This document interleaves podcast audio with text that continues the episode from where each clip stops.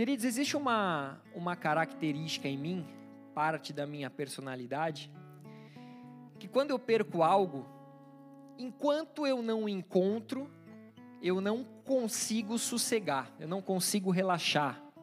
Está sendo traduzido? Quem é mais difícil, eu ou eles? Os flames chegaram aqui e arrepiaram aqui na, no início, né? Eu falei, rapaz. Mas enfim, existe uma característica em mim que enquanto eu não encontro algo, eu não sossego. Eu não sei se mais alguém é assim, mas o engraçado é que muitas vezes uma situação como essa de da perda de algo, isso me tira a paz. Isso me deixa nervoso, eu começo a pensar, meu Deus, mas onde isso pode estar? Não tem como uma coisa simplesmente sumir. Alguém já viveu isso? Você põe algo aqui, ó, esse copo aqui, eu coloco aqui. De repente eu olho para o lado aqui, né, faço um, algo aqui com, com os meninos, quando eu volto o copo não está. Peraí, o copo estava aqui, eu deixei aqui, eu não sou louco. Eu não sou maluco e o copo sumiu. E enquanto eu não achar o copo, eu não sossego. E essa bateria nova aí, irmão? Você tá bonito aí, hein? Hã? Rapaz, olha só. Gostou não? É? Deus é bom, né? A alegria dele, ó. Mas eu começo a pensar, meu Deus, como que isso sumiu? Simplesmente sumiu, não é possível que tenha desaparecido. E isso fica na minha cabeça e se torna uma questão de honra. Enquanto eu não encontro o meu objeto perdido, eu não sossego. E aí eu me sinto um pouco como aquela mulher da parábola da dracma perdida, que ao perder uma das tuas dez dracmas, ela vai lá, acende uma lamparina, né? E ela começa a procurar aquela dracma diligentemente, com muita atenção, né? Olhando em cada canto da sua casa, até que ela encontre. E quando ela encontra aquela dracma perdida, a parábola diz que ela chama suas amigas para que elas possam se alegrar juntos, para que elas possam festejar juntas. E meu Deus, só eu sei o sentimento que é de alegria, a paz, o quanto eu me acalmo quando eu encontro algo que eu tinha procurado diligentemente. Eu não sei vocês, mas eu nunca me perdi, desde quando eu me converti, eu nunca me perdi de Jesus. Eu nunca mais me afastei da presença de Jesus. Eu nunca me desviei. Eu já tive momentos onde eu estava mais forte, mais fraco mas eu nunca mais me afastei da presença dele. E o que eu quero dizer para vocês hoje é que eu não sei o que vocês vieram buscar, mas que vocês possam, mesmo não tendo se perdido ou se afastado de Jesus, que vocês possam buscá-lo diligentemente, com toda a atenção, com toda a sua força, de todo o seu entendimento. E que você possa se alegrar com aqueles que, junto com você, encontraram a Jesus. Nós acabamos de ver aqui jovens eu acho que o mais velho talvez seja a Júlia, acho que tem 19, é isso? Eles encontraram Jesus, eles se alegram de estar na igreja. Eles não vêm só no domingo para o culto de domingo, mas eles vêm também no encontro dos flames no sábado. A maioria deles estão na célula nas quintas. E eles se alegram com isso, eles festejam com isso. Eu tenho certeza que no dia a dia deles, eles levam Jesus à sua maneira, para aqueles que estão ao seu redor, seja através do seu comportamento, seja através de uma fala, de uma palavra, de um conforto.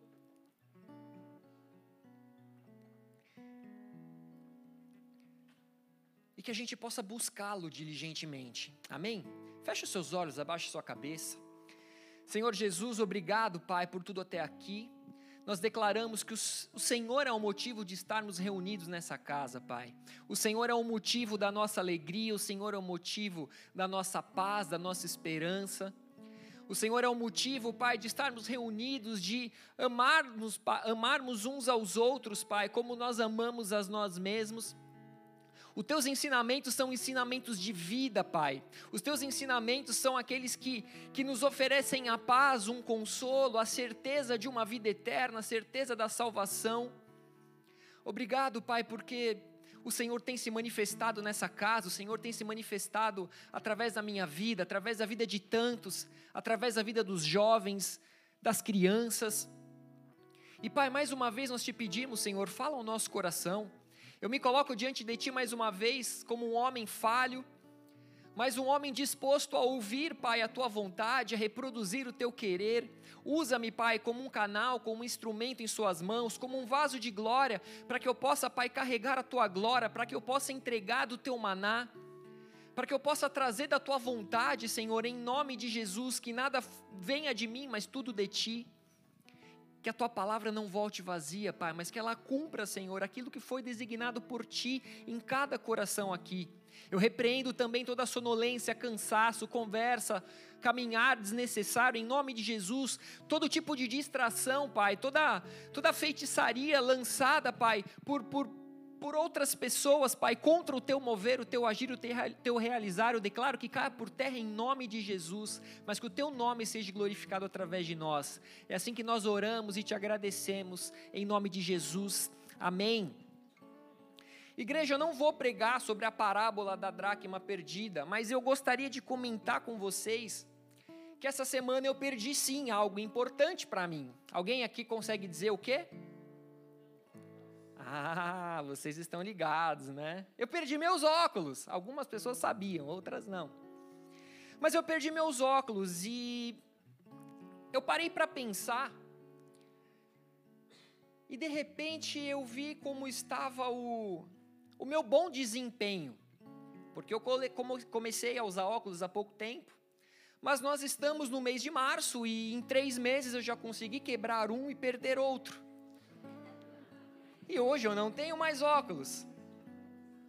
Se bem que o que quebrou foi de uma maneira inexplicável, foi de uma maneira sobrenatural, que até hoje eu não entendi. Eu coloquei ele em cima de um local e quando eu acordei ele estava no chão, quebrado, uma lente para um pedaço de cada lente para cada lado. Só Deus sabe o que aconteceu ali, mas ele quebrou sozinho. A gente costuma dizer lá em casa, quando eu não faço as coisas, eu imagino, foi a pastora. Aí eu falo para ela, meu, por que, que você fez tal coisa? Ela falou, não fiz. A gente fala, ah, então foi o cachorro, foi o Ted, foi o Floquinho. Eu acho que quem quebrou meu óculos foi o Floquinho. Mas enfim, embora eu esteja usando óculos por mais ou menos uns seis meses, eu acho que as minhas vistas se acostumaram com ele.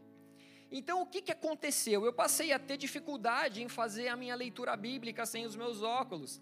Os meus olhos começaram a se cansar, as minhas vistas, né? Eu li um pouquinho e já estava cansada, já começava a embaralhar, já começava a dar dor de cabeça. Então eu ficava mais desesperado ainda para encontrar os meus óculos. E até agora não entendo onde, o que, que aconteceu. Aí, sendo nós seres espirituais, muitas vezes nós começamos a espiritualizar algumas coisas, ou até todas as coisas, e aí a gente começa muitas vezes a viajar na maionese. Quem já viajou na maionese espiritual aí? A gente viaja, a gente começa a fazer questionamento. Ah, você viajou mesmo, viajou mesmo. E você contou, e você contou ainda aqui. Mas aí eu tava. viajou, a do sushi viajou. Mas aí, eu pensei naquele cego de nascença, a qual os discípulos perguntaram quem havia pecado para que ele nascesse cego. E aí eu pensei, meu Deus, qual foi o meu pecado para que o Senhor permitisse que os meus olhos espirituais fossem cegados? Se eu perdi meus óculos é porque eu não estou conseguindo enxergar, porque eu vou deixar de enxergar as coisas espirituais. Viagem, aí vem o acusador, né? Aí o acusador vem e começa a soprar aqui nos meus ouvidos. Deus permitiu com você, assim como foi com Jó e que roubasse primeiramente a sua visão espiritual, mas isso não é tudo, isso é só o começo. Amanhã eu vou roubar a sua audição, você não vai mais ouvir o espírito. Depois você não vai conseguir dormir, logo você não vai sonhar. Olha a viagem. Olha a viagem. Eu vou tirar tudo para provar a sua lealdade, a sua fidelidade àquele que você chama de o seu Senhor. Até que eu pensei, nossa, eu estou viajando. Eu preciso orar. Eu estou viajando, e amados, conforme eu orava, O Espírito Santo começou a falar no meu coração: a perda dos seus óculos não tem nada a ver com a consequência do pecado, assim como Jesus disse. Não foi ele que pecou e nem os pais dele, mas foi para a glória do Senhor. Mas assim como você, você não vai viver uma cegueira espiritual, bem pelo contrário, mas quando houve a perda de um sentido, que no caso, a visão, primeiro é porque eu quero que você medite em algo que você está vivendo. Eu não quero que você olhe para nada, eu não quero que os seus olhos busquem a entender nada, mas eu quero que você medite no que está vivendo como homem, como pastor, como filho, como funcionário, como um servo, para que você perceba que eu estou levando vocês para viverem um novo tempo, uma nova estação e totalmente oposto ao que o acusador tem soprado aos seus ouvidos, você não teve um sentido afetado por causa do pecado mas sim porque se você se, para que você se tornasse mais sensível nesses sentidos. Eu não sei aqui quem sabe, mas quando nós temos um sentido do nosso corpo que é afetado, os demais sentidos se tornam mais sensíveis. Por exemplo, nós temos um, um, um irmão aqui na igreja que ele enxerga com um olho só. Cara, você chegar nas costas dele, fizer um barulhinho assim, ele já, opa, quem está aqui? Por quê? Porque quanto menos você enxerga, melhor você ouve. Quanto menos você enxerga com um olho, o outro ele é exercitado para que ele funcione melhor, enfim. Nesse caso de um e outro, acho que não tem muito a ver, né? Mas de olho com ouvido tem, né? Falei besteira, né? Do olho não. Não sabe? Então você está rindo. Não contei piada. Mas é verdade, quem já viu um homem cego andando na rua? Ele vai andando ali com o seu guia, cara, ele ouve de longe. Ele tem, ele tem um, um, um, o tato desenvolvido, tanto é que eles conseguem ler em braille. Meu, você bota a mão naquelas bolinhas, você não entende nada. E eles conseguem ler uma história naquilo ali. Para a gente é só um papel cheio de bolinha. Quem já viu um livro escrito em braille? Quem já viu? É um negócio maluco. Você coloca o dedo, você não sente nada, parece que é uma coisa só.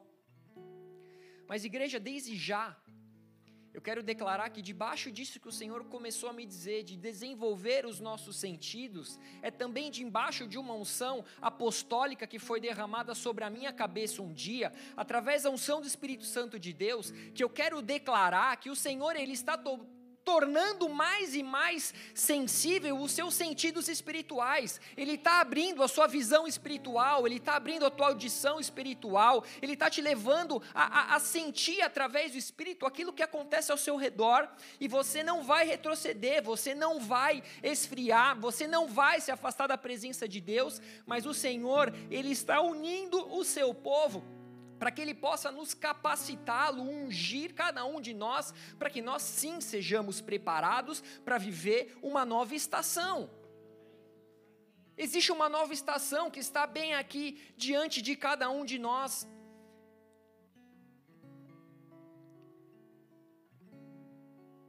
Talvez existam pessoas aqui nessa tarde que não tem ouvido a voz de Deus, não tem ouvido a voz do Espírito Santo, e o Senhor ele quer vir e falar, efatá, que abram-se os ouvidos, para que você me ouça, para que você seja conduzido segundo a minha voz, segundo a minha vontade. Uma pessoa surda, ela tem a visão desenvolvida, ela vê de longe, ela consegue ler, fazer uma leitura labial.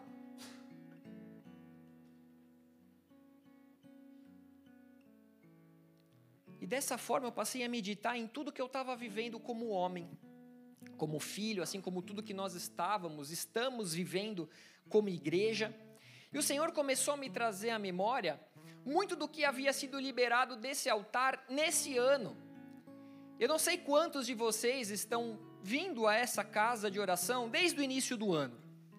Alguns estão chegando hoje, alguns chegaram há mais de três, quatro, cinco anos. Mas as palavras que o Senhor tem liberado sobre nós são palavras de conforto, palavras de incentivo, palavras de conserto, exortações, direcionamentos. E eu vi que o Senhor havia falado sobre, então, sermos odres novos, para não usarmos remendos novos em vestes velhas, sobre a troca das nossas vestes, sobre organizarmos no a nossa casa. Possivelmente você tenha ouvido sobre esses temas nesse ano. Provavelmente você tenha ouvido falar desse altar, sobre nós sairmos de uma paralisia espiritual recentemente, sobre o poder de ressurreição e vida, sobre uma fé que move montanhas, uma fé em um Deus do impossível, que para Ele pode todas as coisas. Uma fé que nos leva a crer que Jesus é o Filho de Deus, o pão da vida, o pão vivo que desceu do céu, aquele que é a nossa provisão diária, aquele que conhece e se preocupa com cada uma das nossas necessidades. Talvez você tenha ouvido dizer sobre uma força e um poder que desceria sobre nós, que nos levaria a correr e a avançar como Elias de maneira extraordinária quando ele foi alcançar ali Acabe que ia com seus carros, enfim, tudo se conectou. Ao fim do culto da semana passada, ao qual o Senhor me usou para falar que nós viveríamos um novo tempo. Parece que isso é bem generalizado. Ah, vamos viver um novo tempo. Quem nunca ouviu, você vai viver um novo tempo? Quem nunca viu, vamos viver uma nova estação? Todos nós, em algum momento, já ouvimos isso. Só que aí eu descobri que o que eu havia ministrado na semana passada, a pastora havia ministrado algo muito semelhante no culto da manhã. E nós não havíamos nos falado, nós não havíamos conversado sobre o que um ou outro ministraria e que sim, o Senhor ele, ele quer e ele tem nos levado para uma terra prometida. O Senhor ele tem nos levado para uma terra prometida. Eu não sei se você entende isso, se você recebe isso, mas Ele quer nos levar para uma terra que não só mana leite e mel, mas uma nova terra onde o Senhor enxugará dos nossos olhos toda lágrima, onde não haverá morte, não haverá dor, não haverá tristeza, não haverá choro nem dor, e onde será feita novas todas as coisas. Nós entraremos numa terra onde será feita novas todas as coisas. O Senhor ele quer nos levar para uma nova cidade, uma cidade santa, onde a glória de Deus ela é resplandecente. Os anjos estão posicionados um a cada porta, são doze portas ao redor dessa cidade. Um anjo em cada uma delas uma cidade que não possui templo, porque o Senhor, o Deus Todo-Poderoso, Ele é o templo, Ele e o Cordeiro são o templo nessa cidade. Uma cidade que não precisa nem de sol e nem de lua, para que possa brilhar sobre ela, porque a glória de Deus a ilumina. A glória de Deus faz com que não haja nenhuma só nenhum, nenhuma só Fugiu, fugiu, fugiu, fugiu. Trevas, não há trevas. Só há luz, não há trevas. Só há o que é bom, não há o que é mal. O cordeiro é a candeia que foi colocada no mais alto lugar. Essa terra prometida, ela tem os chãos de ouro puro e jamais entrou nela nenhuma, nenhum tipo de contaminação. Jamais entrará nessa nova terra aquilo que é impuro nem ninguém que pratique aquilo que é vergonhoso ou enganoso, mas unicamente aqueles que têm o seu nome escrito no livro da vida. É para essa terra que o Senhor quer nos levar. É essa terra prometida ao qual nós estamos esperando o momento certo de, de acessá-la. Enfim, amados, isso tudo me levou a meditar, inclusive, o quanto nós estamos próximos à volta de Jesus. Jesus ele virá buscar a sua igreja. Jesus nos levará para essa terra prometida. Nós não sabemos nem o dia nem a hora, mas talvez como o povo hebreu que passou ali 40 anos no deserto antes de pisar na terra prometida, talvez nós estejamos vivendo esse período de deserto que antecede a entrada na terra prometida, que antecede a volta de Cristo. E diferente daquele povo, nós não podemos ser um povo murmurador, um povo ingrato, um povo desunido, Mas nós precisamos ouvir a voz do Senhor Jesus e nos permitirmos ser guiados essa, por essa voz. Eu preciso ter esse, esse sentido aflorado para que eu possa ouvir e ser direcionado por essa voz, guiado pelo Espírito Santo de Deus. Assim como o povo, assim como o Senhor guiou aquele povo no deserto. Aquele povo era guiado, que, guiado através de uma coluna de fogo à noite, através de uma coluna de fumaça durante o dia. E se eles se distraíssem em algum momento e deixassem de olhar para aquela coluna de fogo, aquela coluna de fumaça, eles estariam perdidos. Assim como, a partir do momento que nós deixamos de olhar para o Espírito Santo, deixamos de olhar para a maneira ao qual Jesus falava, agia, nós estamos perdidos, nós precisamos ser guiados por essa voz, nós precisamos ser guiados por essa palavra. Mas, amados, nós estamos entrando em uma nova estação como igreja, estamos passando a viver um novo tempo. Talvez você não entenda, talvez você não sinta, mas o Senhor tem me mostrado isso há algum tempo. E quanta coisa testificou isso para mim essa semana. Essa mudança de, de, de, de, de estação. A pastora fez aniversário, passou para um, um novo ano de vida, mudou de um ciclo para outro dos 28 para os 29. Ai, que toda vez essa coisa sem graça, né? Pessoas da nossa igreja que foram promovidas em seus trabalhos, outros que foram literalmente demitidos, o que é raro nós ouvirmos na Irlanda. Quantas pessoas aqui conhecem alguém que foi demitido? Só você conhece, Claudinha? Você conhece também, né? Mas isso é muito raro, porém o que parecia ser algo ruim, essa pessoa ela já foi contratada praticamente na mesma semana para um emprego novo, com condições absurdamente melhores para esse novo emprego. Eu tenho visto, se for glória a Deus, pode ser melhor.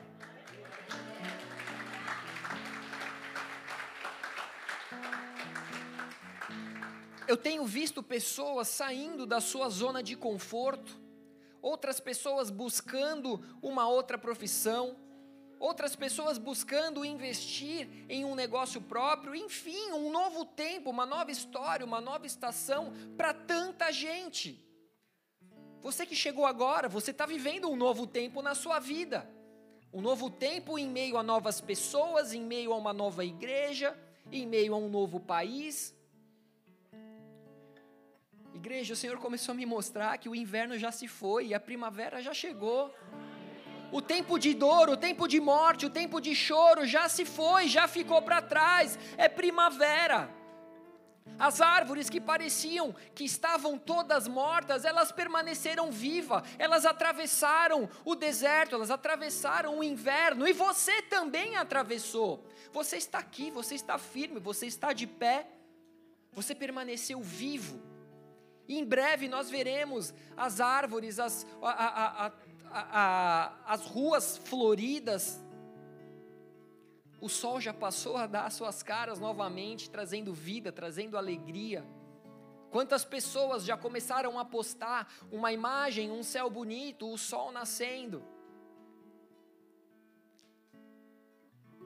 Então, desse altar também foi falado sobre mudanças. Falamos do desconforto que é gerado em meio às mudanças, mas Jesus Cristo está nos preparando, Ele está nos levando a mortificar a nossa carne, nos levando a níveis mais altos de santidade, nos levando ao arrependimento, nos levando à oração, nos levando a buscá-lo face a face, para que nós possamos então viver um avivamento no nosso interior, nessa estação que está iniciando em nossas vidas. Nós falamos sobre esse avivamento que começa em nós. E esse avivamento, ele marca também uma nova história na sua vida.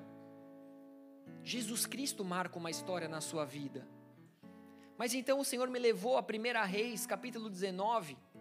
Eu não passei, né, os versículos. Não, né? Então vai. 1 Reis 19, do 19 ao 21. Deixa ele inteiro já, tá?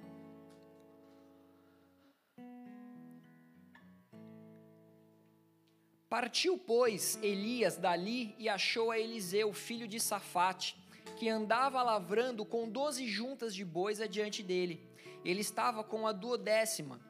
Elias passou por ele e lançou o seu manto sobre ele. Então deixou este os bois, correu após Elias e disse: Deixa-me beijar a meu pai e a minha mãe, e então te seguirei. Elias respondeu-lhe: Vai e volta, pois já sabes o que fiz contigo. Voltou Eliseu de seguir a Elias, tomou a junta de bois e o imolou, e com os aparelhos dos bois cozeu as carnes e as deu ao povo, e comeram. Então se dispôs e seguiu a Elias e o servia. Igreja, talvez, ao ler rapidamente essa passagem, talvez nós não percebamos o quanto ela fala de se viver uma nova estação e o porquê o Senhor está nos trazendo essa mensagem no dia de hoje. Para entendermos, eu gostaria de voltar um pouco, um pouco só, na história do profeta Elias. E, o, e nesse momento ele estava basicamente em um auge ministerial, ele havia profetizado que não cairia chuva em Israel, e assim se cumpriu por três anos. Então Elias ele chama né, o, o, o povo de Israel para o Monte Carmelo, ele chama ali os 450 profetas de Baal, os 400 profetas do poste ídolo que comiam ali da mesa de Jezabel. Jezabel, você já deve ter ouvido esse nome, sabe que não é uma mulher de Deus. Mas então ali Elias, ele desafia então os falsos profetas, ele restaura o altar do Senhor que estava em ruínas, ele prepara um sacrifício para o Senhor, ele engrandece o nome do Senhor, o poder do Senhor. E a palavra diz que o Senhor responde com fogo que caiu do céu. O Senhor moveu, ele, ele enviou fogo caindo do céu para que aquele povo pudesse viver um novo tempo para que aquele povo pudesse viver uma nova história, para que eles se voltassem para Deus. Elias falou, cara, chega de ficar em dúvida de quem você vai servir. Ou você serve a Deus, ou você serve a Baal. Ou você serve a Deus, ou você serve todos os outros deuses com D minúsculo. Só que o fogo caiu do céu, consumiu o sacrifício. E ao ver isso, o povo se prostrou com o rosto em terra e eles passaram então a declarar ali que só o Senhor é Deus. Os profetas de Baal, eles foram todos exterminados e por, depois disso, Elias ele ora para que chove, e Deus derrama um poder sobrenatural sobre ele que nós falamos aqui, que ele corre de maneira extraordinária.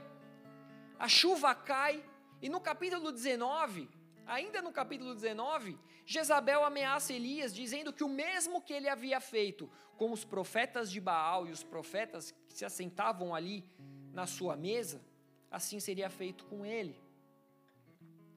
Olha quanta coisa Deus estava fazendo através da vida dele. Só que Elias, no auge do seu ministério, não teria por que temer.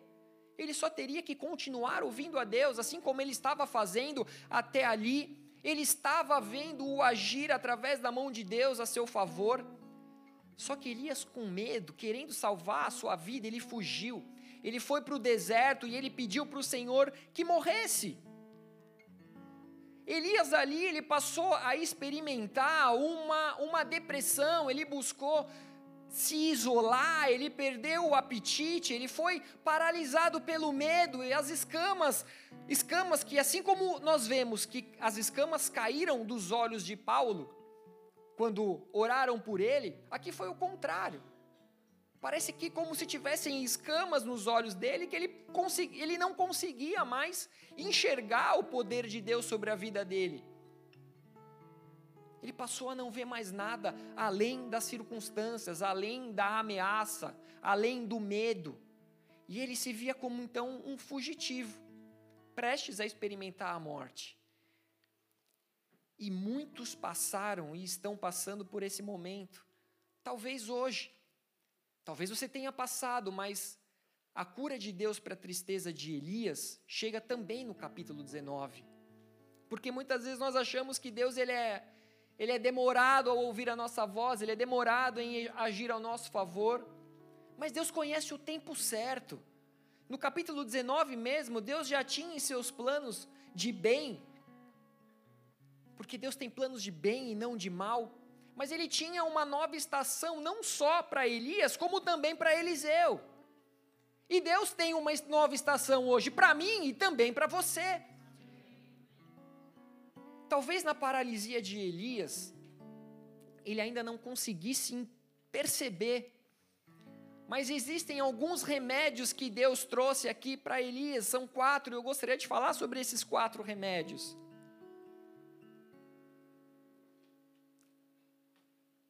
Talvez o Senhor ele queira curar a sua tristeza para que você avance para uma nova estação. Mas nós não vamos falar só da tristeza, porque talvez você não esteja vivendo uma tristeza, talvez você esteja vivendo os seus melhores dias. Eliseu talvez estivesse vivendo os seus melhores dias, ele estava ali trabalhando, ele era um homem de posse, tinha ali as suas doze parelhas de bois, mas a gente vai chegar lá. Mas o primeiro cuidado que Deus teve com Elias foi o cuidado adequado com o seu corpo, com a sua saúde. Mas por quê? Porque enquanto Elias dormia, enquanto ele dormia, o Senhor enviou lá no versículo 5 um anjo que tocou. Esse anjo tocou e estava ali à disposição dele pão e água. Ou seja, mais uma vez, assim como nós falamos na semana passada, o Senhor conhece as nossas necessidades e Ele cuida do nosso físico, Ele cuida da nossa vida. Então ele comeu, bebeu, voltou a dormir. Só que no versículo 7, o anjo voltou novamente, tocou e lhe disse: Agora que você está alimentado, levanta, come mais um pouco, porque você tem uma nova estação pela frente e eu conto com você. O Senhor está te dizendo: você precisa comer, você precisa descansar, porque existe algo pela frente e eu conto com você. E o comer, o que, que é? É comer do pão da vida, é comer da palavra, é comer da presença do Espírito Santo, é beber da água que flui da fonte de vida eterna. E quanto mais você se alimentar de mim, mais preparado você estará para esse novo tempo. Eu conto com você nesse, nessa nova estação.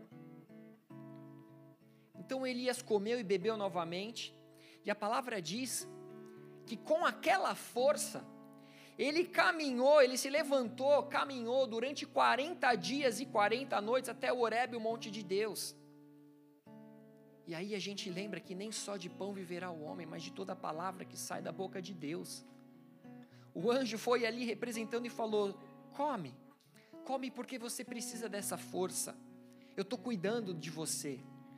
Mesmo no momento da tua dor, da tua tristeza, quando você se esconde, eu trago pão para você. Então dorme. Come, dorme. E logo mais vai ser um novo dia, logo mais vai ser um novo tempo, logo mais o inverno já passou, logo mais é primavera. Eu não sei se vocês estão caminhando junto comigo aqui, mas semana passada o Senhor falou a respeito desse maná. E uma coisa que eu aprendi quando eu me converti foi: não existe coincidências. Jesus ele faz da maneira dele, quando ele quer falar algo, ele fala repetidas vezes até que nós entendamos. E Jesus ele é esse pão do céu que desce para cada um de nós. Ele é o alimento que nos alimenta, ele é a água que nos sacia. Assim como ele falou para que nós venhamos a descansar nele. Nós precisamos descansar nele, pois ele conhece as nossas necessidades. E lá na terra prometida, o povo comeria o que não havia plantado, e no sétimo ano, no sétimo ano de cada ciclo, a terra descansaria. E eles descansariam, e Deus na certeza de que o Senhor proveria todas as coisas. Ou seja, o Senhor está nos enchendo do Espírito Santo, o Senhor está nos capacitando, o Senhor está nos ensinando a descansar nele, nos fortalecendo para caminharmos por um período onde a nossa carne não será alimentada e não teremos o porquê nos preocupar, porque nem só de pão viverá o homem, mas de toda a palavra que sai da boca de Deus. E essa palavra precisa te encorajar a entender e viver esse novo tempo.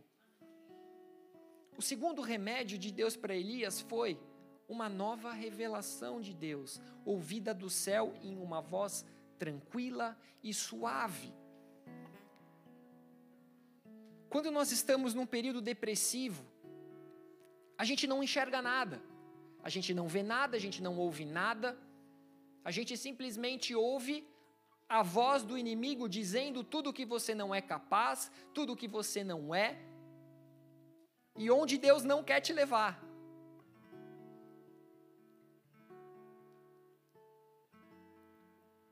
Só que então ele teve uma revelação de Deus.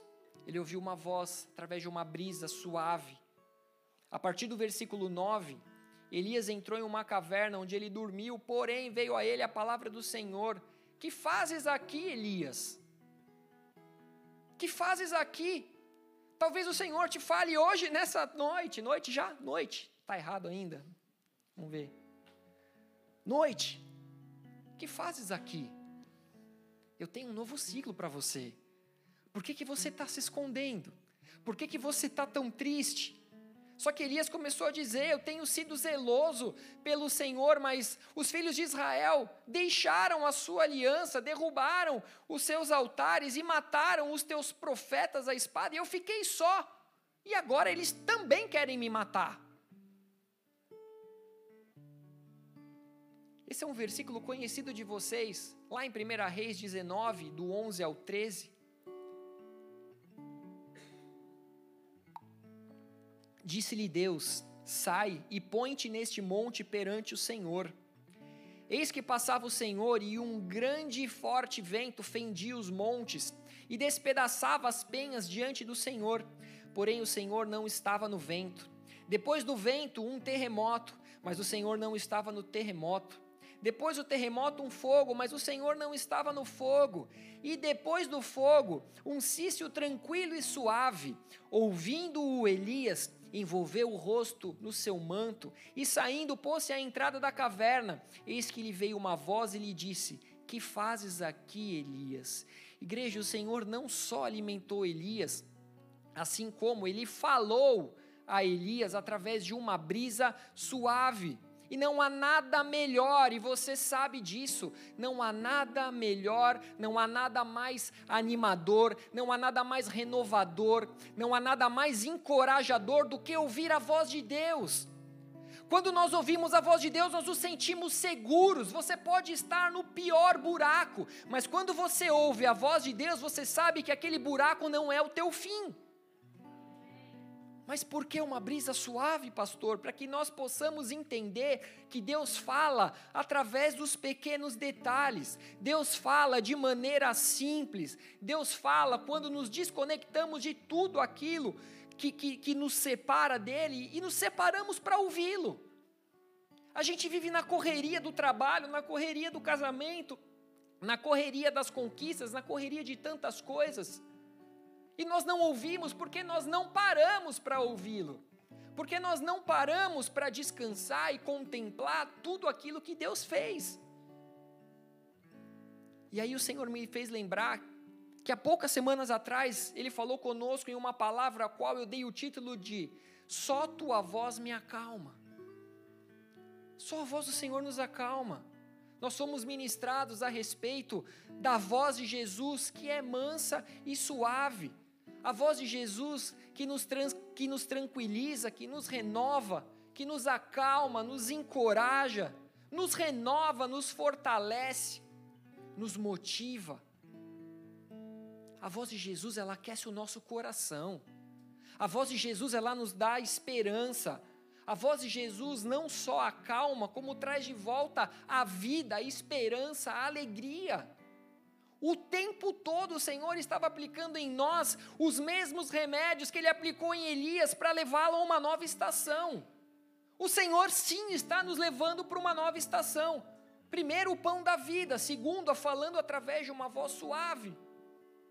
Terceiro, o Senhor, ele renovou a missão de Elias. Ali no versículo 15 e 16,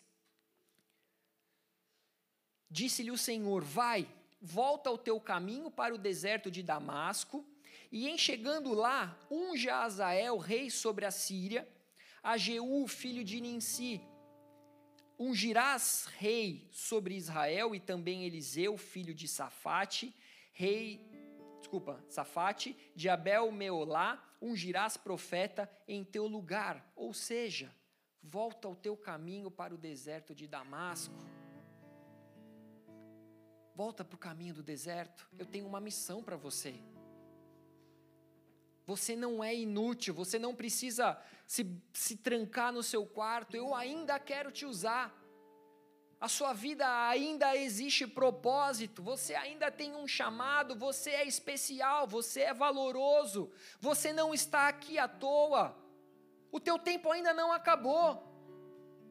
Volta para o caminho do deserto. Eu sei que para nós o deserto ele não é convidativo, o deserto não é atraente, mas é no nosso deserto que muitas vezes o Senhor consegue extrair o melhor de cada um de nós. Muitas vezes é no deserto que realmente nos voltamos de todo o nosso coração para Ele. Assim como muitas vezes é no deserto que descobrimos o seu amor e ouvimos a sua voz. Nós ouvimos o seu chamado, Ele nos amou primeiro, Ele nos escolheu. Mas muitas vezes nós precisamos ir para o deserto para ouvir a sua voz e nos aproximar dele. E aí Deus deu uma missão para Elias: ungir Azael, Jeú e Eliseu.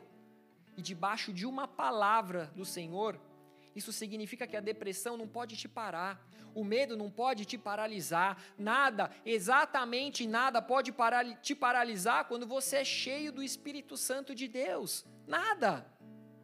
Você se torna invencível, você se torna inabalável. Diga o fraco, eu sou forte. Você se enche desse poder, você se enche dessa força. Você se torna extraordinário, por quê? Porque a palavra de Deus ela não volta vazia. Porque o que Deus prometeu, ele é fiel para cumprir. Paulo sabia que ele chegaria a Roma, tanta coisa aconteceu no meio do caminho, mas nada roubou dele a convicção que ele chegaria em Roma, porque era uma palavra vinda dos céus para ele, porque era uma promessa de Deus. E quando a gente recebe um propósito das nossas vidas, nós somos renovados, avivados, encorajados. Então Elias se levantou.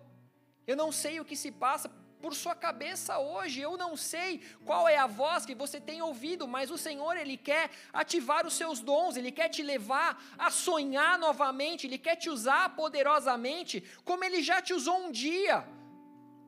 Mas por algum motivo você se permitiu ser paralisado. Por algum motivo você entrou naquela paralisia espiritual que nós falamos recentemente. No versículo 17 e 18, o Senhor fala a respeito daquele que ele ungiria, e que no tempo certo, eles exterminariam a casa de Onri. Quem eram as casas de Onri? Acabe, Jezabel. Eles seriam exterminados, além de que deveriam ungir Eliseu, que seria um profeta no seu lugar. Poxa, pastor, mas por que seria bom para Elias saber que ele deveria ungir um outro profeta no seu lugar? Ele abriria a mão da unção que estava sobre ele. Amados, Elias não estava preocupado com o cargo de profeta. Elias não estava preocupado em ser visto com honra diante dos homens, ele estava preocupado em fazer a vontade de Deus. Ele, e se fosse para ungir Eliseu como profeta, ele, ele, estaria cumprindo a vontade de Deus, ele faria isso feliz, com, em obediência. Ele estava recebendo ali uma nova missão que deveria ser executada com grande obediência.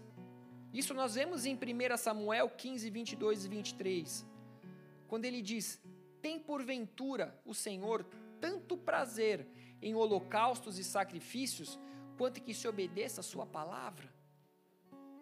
Muitas vezes você está se sacrificando com tantas coisas que o Senhor não te pediu para sacrificar, mas obedecer a palavra você não tem obedecido. Será que isso tem validade?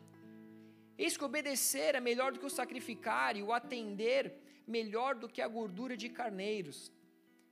Porque a rebelião é como o pecado de feitiçaria, e a obstinação é como a idolatria, e culto a ídolos do lar.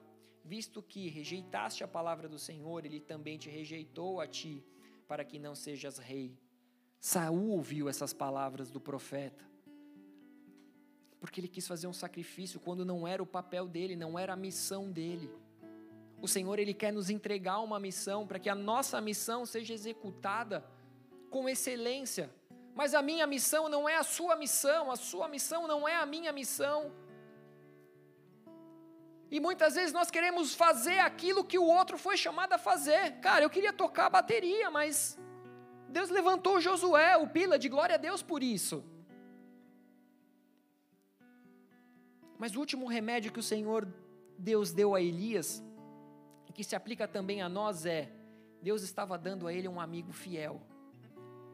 Quando ele levanta Elias para ungir Eliseu, talvez ele não soubesse, mas estaria ali um homem do lado dele, um homem fiel, leal. De acordo com a instrução de Deus, Elias foi atrás de Eliseu para ungí-lo profeta em seu lugar, que foi os versículos que nós lemos no início de 1 Reis 19, 19 a 21. Partiu, pois, Elias dali e achou a Eliseu, filho de Safate, que andava lavrando com doze juntas de bois adiante dele, ele estava com a duodécima. Elias passou por ele e lançou o seu manto sobre ele. Então deixou este os bois, correu após Elias e disse: Deixa-me beijar a meu pai e a minha mãe, e então te seguirei. Elias respondeu-lhe: Vá e volta, pois já sabes o que fiz contigo Voltou Eliseu de seguir a Elias, tomou a junta de bois e os imolou, e com os aparelhos dos bois cozeu as carnes, e as deu ao povo e comeram. Então se dispôs e seguiu a Elias e o servia. Eliseu, antes de receber um óleo sobre a sua cabeça, ou de receber o manto de Elias sobre ele, ele estava trabalhando. Ele não estava pedindo por uma unção, ele não estava pedindo por um manto, ele não estava implorando por um carro, ele estava trabalhando, ele estava cumprindo com os seus deveres na terra com honra e integridade. Ele estava cumprindo a sua missão até ali. Ele tinha seus negócios. O fato dele ter 12 parelhas de bois significava que ele não era pobre, mas ele tinha posses. Ele estava ali conduzindo os seus bois. Porém, Elias veio e lançou sobre ele o manto e esse ato era entendido por ambos como um símbolo de transferência de liderança, um símbolo de transferência ministerial. Eliseu estava sendo ali escolhido para receber autoridade e poder para o seu ofício. Ou seja, o Senhor ele tinha uma nova estação, não só para Elias, mas ele tinha uma nova estação também para Eliseu, que havia recebido sobre si o manto de Elias. Vocês estão comigo não? Só que o que, você faz quando você recebe um chamado de Deus? Eu lembro quando o Senhor me chamou, me atraiu, me envolveu. Eu já falei isso algumas vezes e eu não me canso de falar. O que eu falei foi: Senhor, eu não quero mais sair dessa presença. Senhor, eu não quero mais sair de, de diante de Ti. Tudo que eu preciso está em Ti. Para onde eu irei se só Tu tens palavras de vida eterna? Qual é o valor que você dá para a vontade, para a missão, o chamado e o propósito de Deus na sua vida? Qual é o valor? Quando Eliseu entendeu o que havia acontecido com ele, quando ele entendeu o, o, o simbolismo daquele manto, ele simplesmente pediu autorização para aquele que era o seu mestre para se despedir dos seus pais. E aí o que, que ele fez? Ele abriu mão de suas posses, abriu mão daquilo que era a garantia do seu sustento, ele imolou os seus bois, ele fez um churrasco e ele serviu ao povo. Ele falou: nessa nova estação, nessa nova caminhada, não dá para ser egoísta, não dá para olhar só para mim, não dá para eu tentar voltar para o passado, para quem eu era. Então o que, que eu vou fazer? Eu vou queimar os meus bois, que não me prenda nesse lugar, para que eu não retroceda, para que eu não volte para a minha vida do passado para que eu não desista da minha decisão. E assim ele simplesmente deixou sua casa e seguiu Elias, além de o servir. Eu não sei o quanto isso está falando com você, mas você sabe qual é a sua vida do passado. Você sabe qual, qual é, talvez, os seus bois, a garantia do seu sustento. Eu conheço uma pessoa que tem lá no Brasil uma. Ele trabalha com jogo do bicho. E tinha uma outra pessoa que trabalhava com caça-níqueis. A gente sabe que isso é ilegal. E uma coisa que eu falava para essa pessoa é: um dia a casa vai cair para seu lado. Só que eles não conseguiam deixar para trás as coisas do passado. Eles se converteram, aceitaram a Jesus, passaram a viver uma vida nova, mas não queimaram os bois. Eles, deix... eles não queriam confiar em Deus, mas eles confiavam naquilo que era ilegal. E não tem jeito. Uma hora a casa cai, uma hora a conta chega. Elias ali estava ganhando um amigo fiel. Eliseu se tornou ali o seu discípulo. E amado, será que eu preciso dizer quem é o nosso amigo fiel ao qual nós devemos ser discípulos? O Senhor, Ele tem cuidado de nós e para isso Ele nos deu um amigo fiel ao qual nós podemos ser discípulos. João 15, 15, Jesus diz: Já não vos chamo servos, porque o servo não sabe o que faz o seu Senhor, mas tenho-vos chamado amigos, porque tudo quanto ouvi de meu Pai vos tenho dado a conhecer. Ele é nosso amigo fiel, Ele tem nos dado a conhecer tudo aquilo que Ele ouviu do Pai. Ele veio ao mundo em carne para contar tudo aquilo que ele, que, ele, que ele sabia a respeito de todas as coisas. Ele veio em carne para que nós tivéssemos redenção, para que nós tivéssemos direito à salvação, não por merecimento, mas por graça, através da fé. Não há nada que você faça que te dê direito à salvação. Mas a sua fé em Cristo Jesus, sim. Jesus nos chama para si, dizendo: Vinde a mim, todos vós que estáis cansados e sobrecarregados, e eu vos aliviarei. Ele nos chama para segui-lo, ele nos chama para ser discípulos. Mateus 22, 14. Eu falei recentemente a respeito de uma parábola onde o rei fez ali um banquete para as bodas do seu filho. E no final ele fala: muitos são chamados, mas poucos são escolhidos. Todos foram chamados, mas só aqueles que se apresentaram no banquete com as vestes corretas, só aqueles que se permitiram ter as suas vestes trocadas pelo Rei dos Reis, é que será escolhido. Os escolhidos são aqueles que ouvem e atendem com obediência a palavra do Rei, do Senhor, do seu Salvador, aquele que é luz. As vestes falam da maneira a qual nós os apresentamos a Deus. Quais são, como são as suas vestes? João 10, 27 e 28. Jesus diz: As minhas ovelhas ouvem a minha voz, e eu as conheço e elas me seguem. Ou seja, você tem um amigo fiel, ouça a voz dele, siga-o. Eu lhes dou a vida eterna, jamais perecerão e ninguém as arrebatará da minha mão. Quem mais pode te oferecer isso a não ser Jesus? Ele é o pão que desceu do céu. É nele que nós temos o descanso. É ele que nos dá uma missão. É ele que derrama sobre nós o Espírito Santo. É ele o nosso amigo fiel. Deuteronômio 7:9 diz: Saberá, pois, que o Senhor teu Deus é Deus, o Deus fiel que guarda a aliança e a misericórdia até mil gerações aos que amam e cumprem os seus mandamentos. O amor dele é inexplicável por você.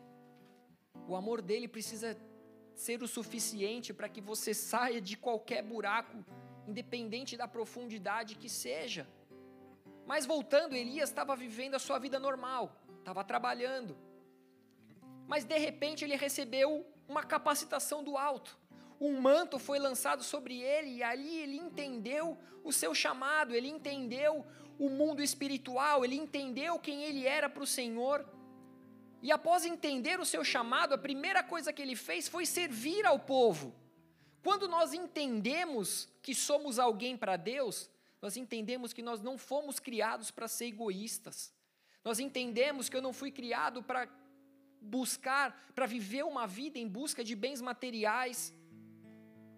Mas eu tenho uma função, eu tenho um chamado, eu sou útil para Deus, e quando nós descobrimos essas coisas, eu paro de olhar só para mim, eu começo a olhar para o meu próximo. Eu tenho prazer no servir. Eu tenho prazer em amar o próximo. Eliseu queimou tudo o que tinha e serviu o povo. E esse foi o início do seu serviço para Deus.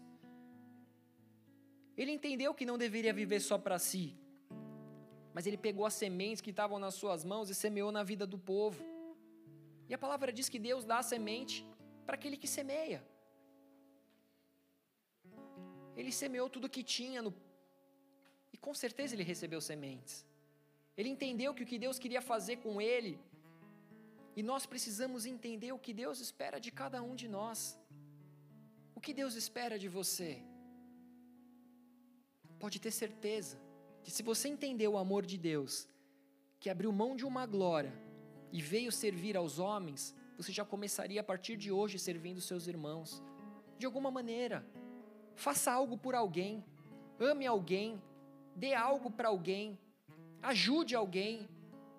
Cara, como é difícil, aqui na Irlanda nem tanto, mas como era difícil para mim entrar num metrô no Brasil, entrar num ônibus e ver uma senhorinha de idade de pé e uns marmanjão sentado.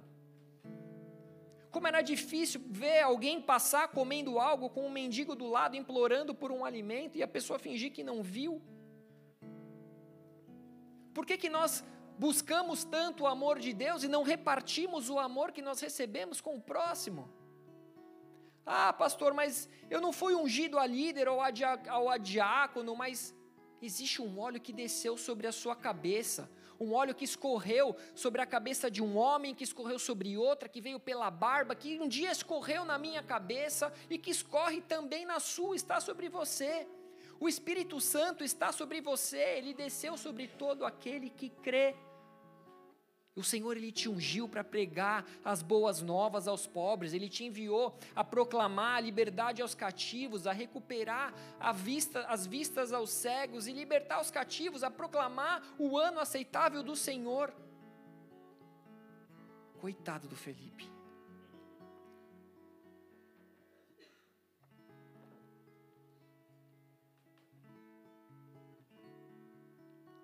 Nós precisamos estar debaixo dessa unção que foi derramada sobre nós.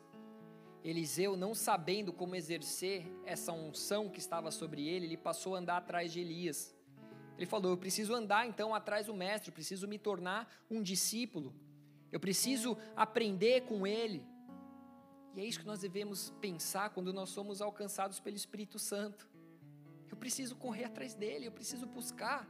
Jesus ele não parava, ele estava sempre se movimentando, sempre de uma cidade a outra. Ele sempre falava: siga-me. Nós precisamos seguir o Mestre, não dá para ficar parado esperando tudo acontecer. Você precisa pegar a sua Bíblia, você precisa ler, você precisa parar, você precisa orar, você precisa meditar na palavra. Nós precisamos buscar ser disciplinados pelo nosso Mestre Jesus. Eliseu, ele viveu o sobrenatural com Elias, e isso é uma graça derramada sobre aqueles que andam debaixo de uma autoridade espiritual. Hoje nós vivemos um tempo onde muitos querem andar sozinho, querem andar distante. A igreja em todos os lugares, eu sou a igreja, a minha casa é a igreja, amém, mas não se faz igreja sozinho. Não se faz igreja sozinho. Segunda Reis 2 fala a respeito de quando Elias é elevado ao céu numa carruagem de fogo, e aí vem a resposta para aqueles que pensaram que Elias não deveria lançar o manto sobre Eliseu, com medo de perder a sua função, de perder o seu cargo. Versículo 7 e 8 diz: Foram 50 homens dos discípulos dos profetas e pararam a certa distância deles. Eles ambos pararam junto ao Jordão. Então Elias tomou seu manto, enrolou-o e feriu as águas, as quais se dividiram para os dois lados e passaram ambos em seco. Ou seja, Elias tinha lançado o manto dele sobre Eliseu num ato profético, porém ele tomou o manto de volta. Porque Deus ainda tinha muito para fazer através dele. E Eliseu, agora, como um discípulo, ele estava experimentando do que Deus estava fazendo através de Elias. Ele estava caminhando junto, ele estava experimentando, provando. Porém, nem capa ele tinha. Ele devia pensar: enquanto Elias está aqui, está tudo certo, mas. E depois? No versículo 9: Havendo eles passado, Elias disse a Eliseu: Pede-me o que queres que eu te faça antes que seja tomado de ti. Disse Eliseu: Peço-te que me toque por herança porção dobrada do teu espírito. Elias tinha já recebido a profecia de que eles iriam se separar. Então Elias, como um bom discipulador, ele disse a Eliseu: O que você quer? O que você quer que eu te faça? Essa é a grande pergunta feita por Deus quando nos achegamos diante dele para fazer uma oração. E ele espera ouvir da sua boca o que você quer dele, o que você precisa dele. Só que nós precisamos mudar que o, tudo que nós queremos muitas vezes dele são coisas naturais, enquanto tudo que ele quer é que você diga: Eu quero o Senhor, eu quero a tua face, eu quero te ver, eu quero te ouvir, eu quero te tocar. Eu quero que você desenvolva os meus sentidos. Eu quero que você desenvolva a minha visão, o meu, o meu, o, o meu audição e o tato. Eu quero te tocar, eu quero te ver, eu quero te sentir. Eu preciso de ti. Essa é a pergunta que ele faz para cada um de nós. Marcos 10, 51, 52. Perguntou-lhe Jesus: Que queres que eu te faça? Ele perguntou isso para um cego. Parece engraçado você perguntar para um cego o que você quer daquele que pode todas as coisas. Então respondeu o cego: Mestre, que eu torne a ver. Parece óbvio. Talvez para você seja óbvio a sua necessidade, mas o Senhor ele quer ouvir da sua boca. Ele quer falar contigo, se relacionar contigo. Então Jesus lhe disse: Vai, a tua fé te salvou. É claro que nem tudo que nós pedirmos ele vai dar, até porque muitas vezes nós não sabemos pedir ou não estamos prontos para receber. Às vezes você está lá, Senhor, manda uma esposa para mim. Senhor, eu preciso casar. O Senhor está só olhando lá de cima, pô, e o cara vai arrumar emprego quando? Você vai pensar, pô, mas quando que você vai, pelo menos, arrumar tua cama? Quando você vai aprender a fazer um arroz? Quer casar para quê? Para perder a tua esposa no primeiro mês? Só que Eliseu, ele pediu uma unção dobrada, ele pediu o sobrenatural sobre a vida dele. Ele pediu duas vezes mais sobre aquilo que estava sobre Elias. Versículo 10, Tornou-lhe Elias: Dura coisa pediste, todavia, se me vires quando for tomado de ti, assim te fará. Porém, se não me vires, não te fará. Ou seja, Elias estava dizendo: Você quer mesmo? Você tem certeza do que você está me pedindo? Se sim, não se distraia. Se sim, anda comigo. Se sim, esteja do meu lado. Vamos junto, na dor, na alegria, na tristeza. Vamos junto, que nada te separe de mim. Vamos caminhar junto, não importa, verão dias difíceis. Não importa, um dia você vai se frustrar comigo. Não importa, um dia eu vou te deixar para trás. Anda comigo, vamos junto. Vamos junto. Versículo 11 e 12. Indo eles andando e falando, eis que um carro de fogo com cavalos de fogo o separou um do outro. E Elias subiu ao céu num redemoinho. O que vendo Eliseu clamou: Meu pai, meu pai, carros de Israel e seus cavaleiros, e nunca mais o viu. E tomando as suas vestes, rasgou-as em duas partes. A partir desse momento, Eliseu, ele estava vendo o sobrenatural na vida de Elias, que foi levado ao céu. E agora? E agora? O meu mestre foi levado aos céus. Eliseu estava do lado, ele havia visto o que havia acontecido, e a partir desse momento, Eliseu não estaria mais andando debaixo da unção, da autoridade espiritual de Elias. A partir de agora, ele andaria conforme a vontade de Deus para ele. A partir de agora, ele precisaria ter os sentidos dele desenvolvido, ele teria autonomia, sabedoria sobrenatural do Senhor sobre ele. Seria uma nova estação que ele precisaria se preparar para viver algo novo. Eliseu deve ter caído no desespero do novo. Ele precisaria, a partir dali, viver uma nova estação. Nós precisamos estar preparados para essa nova estação. Elias era tudo para Eliseu, era o seu mestre, um guerreiro. Alguém que provavelmente sempre tinha ali uma palavra sábia. Eles se tornaram tão próximos que Eliseu o chama de meu pai, meu pai. Ele rasgou as suas vestes, demonstrando a condição de tristeza que se apresentava naquele momento. Mas, igreja, quando ele pede a unção dobrada de Elias, naquele tempo, a unção dobrada era o privilégio de um filho primogênito. Toda a herança dobrada era privilégio de um filho primogênito, mas foi isso que Eliseu havia pedido e o Senhor concedeu, concedeu o pedido de Eliseu. Mas por quê? porque enquanto discípulo, ele o reconhecia como mestre. Mas agora ele reconhecia Elias como um pai espiritual. E qual é o segredo da paternidade? Quando você se torna filho, você se torna herdeiro. E ele havia pedido uma unção dobrada para aquele que ele reconheceu o pai, e ele recebeu uma herança também dobrada. Vocês estão aqui?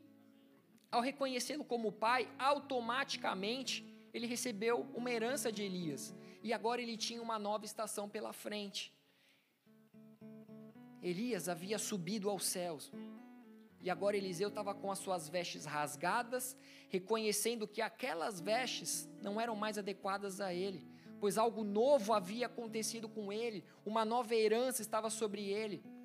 Ele estava ali rasgando suas vestes, recebendo uma herança e deixando todo o passado para trás mais uma vez. Ele estava se abrindo para receber o novo. Agora seria uma nova história, versículo 13 e 14. Então levantou o manto que Elias lhe deixara cair e, voltando-se, pôs-se à borda do Jordão. Tomou o manto que Elias lhe deixara cair, feriu as águas e disse: Onde está o Senhor Deus de Elias? Quando feriu ele as águas, elas se dividiram para um e outro lado, e, ele, e Eliseu passou. Igreja, é para esse novo tempo que nós estamos avançando. Tempo de nós recebermos a nossa herança como filhos e começarmos a viver o sobrenatural de Deus. Nós fomos feitos filhos, nós não somos mais servos, nós somos filhos, nós somos amigos. Existe uma herança sobre cada um de nós. É tempo de rasgarmos as nossas vestes em sinal de não sermos mais comandados pelo nosso passado. Existe uma unção nova e sobrenatural que está sendo derramada sobre nós para vivermos essa nova estação. Cinco pessoas receberam. Uma nova veste está sendo liberada sobre nós veste que nos leva mais próximo ao Rei dos Reis. O Senhor ele está desenvolvendo todos os nossos sentidos espirituais, ele está abrindo os nossos olhos, os nossos ouvidos. Deus ele está nos transformando naqueles que farão coisas iguais ou maiores ao que Jesus fez, porque ele nos diz isso. E Eliseu viveu esse novo tempo. Eliseu ele feriu as águas, assim como Elias havia feito. E nós precisamos olhar para Jesus, o nosso mestre, e fazer assim como ele fazia. Não porque eu posso, não porque eu sou tal, mas porque ele derramou uma unção sobre mim, porque a palavra dele tem, tem poder. Tudo aquilo que pedires em meu nome, vos será concedido. Ele passou sobre a terra seca, ele feriu aquelas águas com o manto de Elias, porque agora a autoridade estava sobre ele, as acusações do passado não tinham mais valor. A palavra diz que Eliseu fez o dobro dos milagres de Elias. E Jesus espera que nós, nessa nova estação, vivamos também o sobrenatural. Eu não sei se seria possível fazermos o dobro dos milagres de Jesus, porque se fosse escrito tudo o que ele fez, não haveria espaço na terra para livros. Mas nós podemos fazer muito. Nós podemos fazer aquilo que Ele nos chamou para fazer. Nós podemos entregar aquilo que Ele pediu para entregar. Nós podemos, nós podemos ouvir aquilo que Ele tem nos falado. Mas em relação às vestes de Jesus, Ele também teve as suas vestes rasgadas. Eu já estou caminhando para o fim. Eu ministrei há, um tempo atrás sobre vestes. Comentei né, da parábola do, do, do rei que, que fez um banquete para comemorar as bodas do seu filho, e para isso ele preparou o grande banquete. Só que os convidados não se importaram com o convite do rei, cada um foi fazer suas obrigações. Um foi cuidar das suas posses, do seu trabalho, por aí vai. Então o rei disse que convidasse para o banquete todos os quais encontrassem na rua, bons e maus. Só que quando o rei foi observar os que estavam assentados à mesa, ele percebeu que um dos convidados não estava vestindo veste nupcial. E por esse motivo ele foi lançado fora, ele foi lançado nas trevas. Então nós falamos bastante sobre vestes, que as vestes representam a condição do homem diante de Deus. Nos mostra o quanto estamos ou não preparados diante de Deus para viver os seus planos para nós. E quem aqui nunca se pegou com as vestes erradas? Quem aqui os que já estão mais tempo na Irlanda, nunca se pegou num dia de verão, você de bermuda, camiseta, chinelo, e quando você viu era 10, 11 horas da noite e você começou a passar frio. Você falou, cara, estou com as vestes erradas, ela era certa no meio-dia, mas agora não. Pila de sábio. Uma vez eu fui pregar numa igreja, fui de terno, gravata, uma igreja mais conservadora. Falei, ah, vou estar tá igual todo mundo. Chegou lá, era culto de jovens, só estava eu de, de terno e gravata. Passei mal vergonha. Estava com vestes erradas.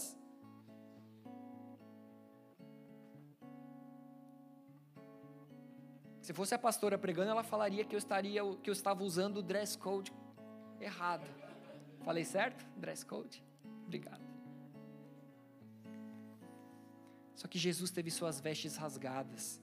Mateus 27, de 27 ao 30. Logo a seguir, os soldados do governador, levando Jesus para o pretório, reuniram em torno dele toda a corte. Despojando-o das vestes, cobriram-no com um manto escarlate, tecendo uma coroa de espinhos, puseram-lhe na cabeça e na mão direita um caniço. E ajoelhando-se diante dele, escarneciam, dizendo: Salve, Rei dos Judeus! Cuspindo nele, tomaram o caniço e davam-lhe com ele na cabeça. Ou seja, as vestes de Jesus foram tiradas, mas o que simbolizava as vestes de Jesus? As vestes de Jesus era de um homem preparado, com vestes dignas do banquete do rei, vestes de um homem santo, um homem que não pecou. Essa veste foi, foi, foi tirada pelas autoridades da terra Aqueles soldados eram autoridades. E depois colocaram sobre ele um manto escarlate, que naquela hora veio foi como uma unção sobrenatural do céu. Mal sabiam que aquele manto vermelho que estavam colocando sobre Jesus era uma capacitação do alto para que ele viesse a suportar a cruz. Como assim, pastor? Não porque o poder estava no manto, mas assim como Eliseu, que recebeu uma unção através de um manto, Jesus recebeu a unção através também de um manto vermelho. Mas a cada dor e sofrimento, a cada momento que zombavam dele, eu creio que tudo aquilo dava glórias a Deus incentivava ainda mais a ir até o fim. Então, ah, eu tenho, tenho um poder no manto vermelho? Não. Mas ele olhava assim, cara, eles estão desprezando as minhas vestes santas, eles estão colocando esse manto sobre mim, eles estão escarnecendo de mim. Mas eu vou até o fim, eu vou até, a, até o fim. Eu vou até o fim por amor a eles, eu vou até o fim por obediência ao Pai. Jesus ele iria sofrer no nosso lugar, ele recebeu uma capacitação do alto para suportar esse momento. Ele veio como homem, ele sentiu cada uma das dores. Ele se tornou rei sobre nós. Ele recebeu uma coroa de espinho na cabeça, ele foi humilhado. Cuspiram na cara dele, tudo o que nós deveríamos receber foi colocado sobre ele. Ele foi julgado injustamente, mas depois tiraram dele o manto, o colocaram na cruz, e a Bíblia nos diz no versículo 25: depois de o crucificarem, repartiram entre si as suas vestes, tirando a sorte. Qual eram as vestes de Jesus depois da crucificação? Vestes de dores, vestes de sofrimento, vestes de humilhação vestes manchadas de sangue, veste que deveria ser nossa, uma veste de condenação. Só que os soldados rasgaram aquelas vestes, soldados, como eu disse, eram autoridades sobre a terra, e no momento que eles rasgaram aquelas vestes, isso simboliza que a nossa escrita de dívida também foi rasgada pelas mãos dos soldados através do sangue de Jesus. Essa não era a intenção deles, mas se nós enxergarmos além, se nós enxergarmos no espiritual, uma escrita de dívida foi rasgada através de Jesus Cristo na cruz. Jesus estava nos dando vida através do perdão dos nossos pecados, nos deixando, a partir desse entendimento, uma novidade de vida. Assim como Eliseu se viu sem Elias, porém ele precisou agir com ousadia e autoridade, ferindo as águas na, com aquele manto. Nós, diferentes de Eliseu, Jesus, ele disse que não ficaríamos órfãos, mas que Ele nos enviaria um outro conselheiro, o Espírito da Verdade, que o mundo não pode receber, mas Ele habita em nós, Ele estará em nós para sempre. Mateus 7, Mateus 27, 59. E José, to, tomando o corpo, envolveu-o num pano limpo de linho. O Senhor está nos envolvendo num, num manto novo. O Senhor ele está nos envolvendo de uma unção nova, um entendimento novo. Ele está nos curando de todas as nossas feridas do passado. Ele está nos capacitando para viver um novo tempo. Ele está nos capacitando para viver uma nova estação, uma nova liberação de unção, de poder, de ousadia, uma unção apostólica está vindo sobre cada um de nós. Feche os seus olhos, abaixe a sua cabeça no seu lugar. Talvez isso não faça sentido para muita gente. Talvez você não, não tenha entendido